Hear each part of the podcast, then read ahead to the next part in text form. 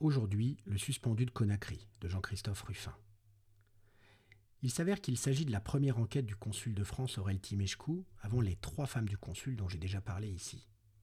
Dans ce premier opus, Ruffin plante son personnage aussi loufoque qu'attachant.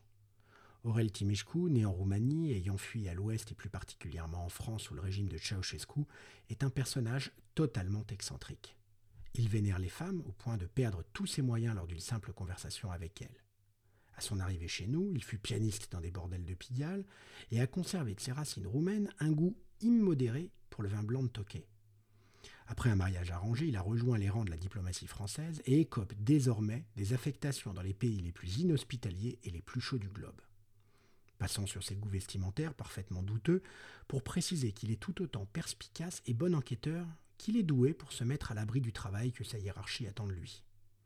C'est à Conakry qu'il va pouvoir mettre en action ses talents d'investigateur afin d'élucider le meurtre d'un plaisancier français retrouvé pendu par les pieds au mât de son bateau.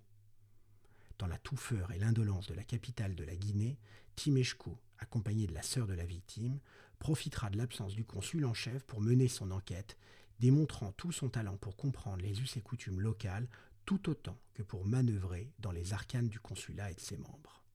La finesse et l'humour de ce petit livre en font le compagnon idéal des vacances ou d'un week-end, pluvieux ou pas. À lire absolument pour sourire et s'évader.